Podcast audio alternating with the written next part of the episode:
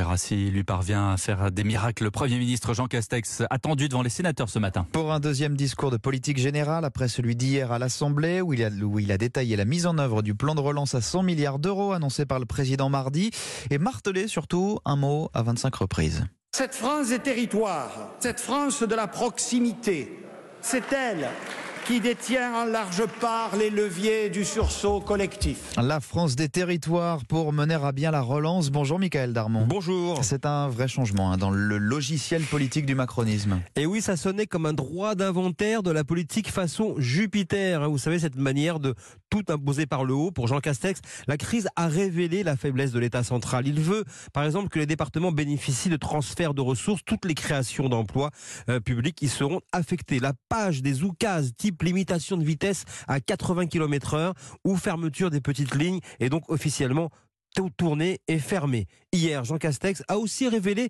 sa véritable nature. Il n'est pas un haut fonctionnaire avec un mandat local.